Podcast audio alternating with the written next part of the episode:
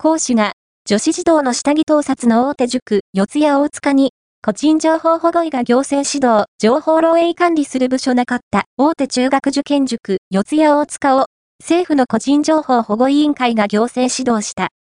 行政指導は、四谷大塚の元講師の男が、教え子の女子児童の下着などを盗撮した罪に問われて、公判中の事件を受けた措置。元講師による個人データの閲覧と SNS への投稿をめぐり、委員会は、四谷大塚の安全管理措置に問題点が認められたとして、5月末までに改善の状況を報告するよう求めた。人員不足を理由に、漏洩リスクの管理部署がなかったことなどを指摘している。